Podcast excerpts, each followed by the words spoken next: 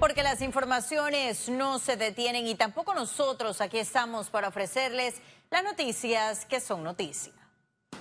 Ese jueves el presidente de la República nombró a Sheila Grajales como la nueva ministra de Gobierno en reemplazo de Carlos Romero. Los cambios del presidente Laurentino Cortizo en su gabinete recibieron aplausos y críticas entre analistas políticos. Pero en efecto, tras la renuncia del ministro de Seguridad Rolando Mirones y la destitución de Carlos Romero como ministro de Gobierno, el mandatario deberá seguir dando al país muestra de hechos más que palabras, pues los analistas apuntan a un escenario político crucial para cambiar el rumbo. En este momento, el presidente, aunque nos duela, la rectificación pasaba por hacer una reestructuración del eje de su gobierno en esa área. Y por lo tanto, creo que hoy el mensaje es claro a la ciudadanía que está a eh, dispuesto a avanzar en la rectificación. Para José Lazo, faltan más cambios en el gobierno, como los reemplazos en la Lotería Nacional, Autoridad de Aseo y el IDAN, entidades que están bajo la lupa de Cortizo. La transparencia, la institucionalidad, la eficiencia eh, y la participación ciudadana son tres elementos que todo director debe considerar en su ejecución o su gestión. Aunque son muchos los comentarios positivos por las bajas, otros prefieren no meter la mano en el fuego por el Ejecutivo, que en siete meses no ha despegado su política de acción. Lo que está haciendo, y yo creo que estos dos cambios que se han hecho, que han sido producto de la presión popular, lo que llama es una reflexión completa del gobierno. Y yo creo que no va a tener que esperar hasta el primero de junio, el primero de julio, para que el presidente haga la revisión de su gabinete. La fuga del homicida Gilberto Ventura Ceballos es vista como la cereza del pastel que puso a temblar al gabinete en medio de advertencias lanzadas por el presidente. Félix Antonio Chávez, Econius. Y continuamos con más información. La Comisión de Gobierno pospuso la discusión del Servicio de Seguridad Penitenciaria propuesto por el exministro Rolando Mirones, eso para conocer las opiniones de los nuevos designados por el presidente. Hay nuevas autoridades, tanto en el Ministerio de Seguridad como en el Ministerio de Gobierno. Nosotros en el día de hoy estamos enviando a dicho ministerio sendas notas para que las nuevas autoridades nos digan si van a seguir con la política que se había establecido previamente por los ministros anteriores, porque no tiene sentido que la comisión entre a discutir un proyecto de ley en donde hay nuevos actores y de repente tienen otra visión. Y lo que no, no queremos es perder tiempo. La Comisión de Credenciales continúa dilatando las reformas al reglamento interno de la Asamblea Nacional. Lo que se acaba de hacer es simplemente un show del que yo decidí no ser parte. No podemos seguir trabajando de esa manera y mintiéndole a la ciudadanía. Así calificó el independiente la decisión de los diputados del PRD de seguir analizando el contenido de la propuesta que hasta ahora no avanza. No se quiere hacer transparentemente, no se quiere hacer rápido, no se quiere hacer bien. Se quiere hacer al estilo de algunos. Pero el reglamento interno es claro, nosotros no podemos modificar en su comisión ningún proyecto de ley. Son seis proyectos unificados en una subcomisión. Según Roberto Abrego, esperan enviarlo al Pleno en poco tiempo. Nosotros lo que hemos hecho es cumplir con el reglamento orgánico y lo hemos leído textualmente para evitar distorsiones. Tomemos el tiempo suficiente para que presentemos ante el Pleno la mejor propuesta y que esta sea aprobada. El próximo martes se reanudará la sesión de la discusión con un proyecto final. Félix Antonio Chávez, Econius. El diputado Sergio Galvez solicitó a Rómulo Rux permitirle renunciar a cambio democrático sin aplicarle la revocatoria de mandato. Una vez que Ricardo Martinelli comience la inscripción del partido martinelista, Cambio Democrático va a ser un partido del pasado, va a ser un cascarón del partido y van a ver la calidad del líder que es Ricardo Martinelli. Vamos a medir fuerza y yo le hago un llamado a la actual directiva también para que nos dé la oportunidad a aquellos diputados como Cheyo Galvez, aquellos diputados como Alain Cedeño, aquellos diputados como Mayín Correa y otros, se nos dé la libertad de escoger nosotros nuestro futuro político. Son tres diputados que somos partidistas. Señor Rómulo Rux, su directiva que apruebe esta resolución. El verano panameño es ventajoso para contrarrestar el coronavirus, aseguró el virólogo Alex Martínez. A juicio del experto de la Universidad de Panamá, el coronavirus no dura mucho tiempo en el ambiente, sin embargo, en las zonas frías y húmedas como en China son factores claves para que permanezcan con efectividad Como no hay ningún caso confirmado en el país, recomendó evitar la mascarilla y mantener la calma. Por otra parte, reconoció que Panamá es vulnerable por ser una ruta de tránsito en el aeropuerto internacional de Tocumen y en el canal advirtió que ese nuevo virus se propaga más rápido que el SARS, que cobró la vida de más de 500 personas entre el 2002 y el 2003. Por ser un virus envuelto, los virus envueltos no duran tanto tiempo en el ambiente.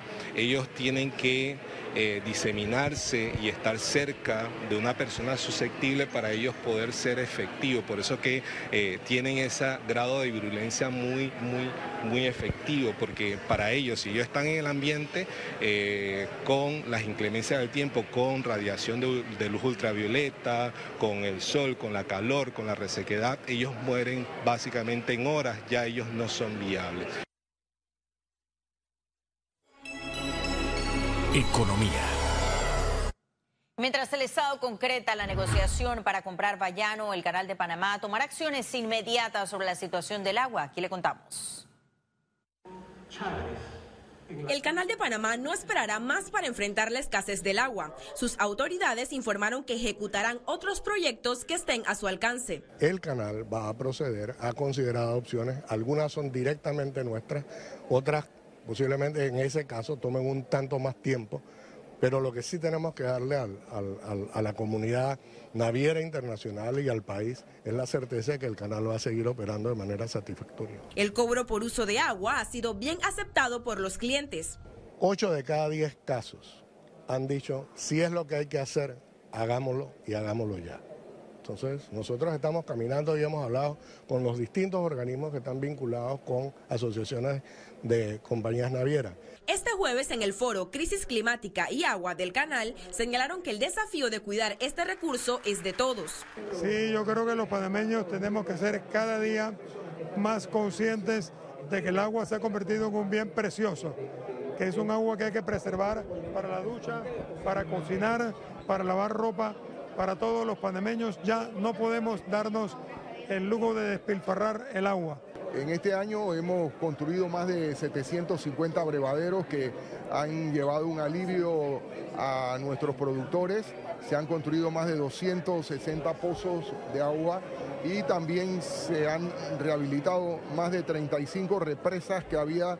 Entre tanto, el Ejecutivo avanza en la cosecha de agua con nuevas tecnologías. Ciara Morris, Econews. El efecto del niño o la niña el Ministerio de Economía y Finanzas cumplió la meta fiscal del 2019. En un comunicado, la institución señaló que el déficit del sector público no financiero cerró por debajo del tope establecido para el 2019. Con la estrategia financiera y presupuesto, el déficit terminó en 2.018 millones de dólares, o sea, 3.1% respecto al Producto Interno Bruto del país, cuatro puntos porcentuales menos de lo esperado. Y la transformación digital y los cambios en la economía han llevado a las marcas a tener que reposicionarse. A continuación, las recomendaciones de expertos. La cuarta revolución industrial ya inició y con ello ahora las marcas deben replantear la relación con sus clientes para garantizar su afinidad. Los desafíos más grandes que yo veo son la desintegración de las comunicaciones. Segundo, eh, muchas industrias están haciendo absolutamente lo mismo. Y yo creo que las marcas que ganan son las marcas que mantan una diferencia, tienen un servicio distinto y conectan con las personas. Y yo creo que muchas veces nos olvidamos de que a través de la historia siempre lo que ha funcionado para las marcas sigue funcionando. Lo que hemos visto es que hoy en día los usuarios son más libres de tomar las decisiones de qué contenido consumen. Antes tal vez estaban eh, más concentrados en un solo lugar, en un solo punto y que era más fácil llegar a ellos. Hoy en día todos tenemos la posibilidad de conseguir contenido en nuestro celular, en nuestro televisor, en cualquier parte. Entonces el desafío de las marcas es realmente llegar a sus usuarios cuando ellos deciden dónde están. Durante la jornada de aprendizaje, las marcas importan más que nunca, los expertos llamaron a reposicionarse. Tienen que crear un valor, tienen que crear una conexión emocional con sus consumidores para poder seguir creciendo en este mercado que tan bombardeado estamos de contenido por todos los diferentes medios que existen. Aseguraron que si es necesario deben hacer un cambio radical, barrerlo todo y empezar de nuevo. Ciara Morris, Econews. Al momento de que conozcamos un resumen de la jornada bursátil de ese jueves 6 de febrero. Adelante. El Dow Jones cotizó en 29.379,77 puntos, aumenta 0.30%. El IBEX 35 se ubicó en 9.811,30 puntos, sube 0.96%, mientras que la Bolsa de Valores de Panamá cotizó en 456,98 puntos, no hubo variación. Ahora veamos en detalle el volumen negociado en la Bolsa de Valores de Panamá.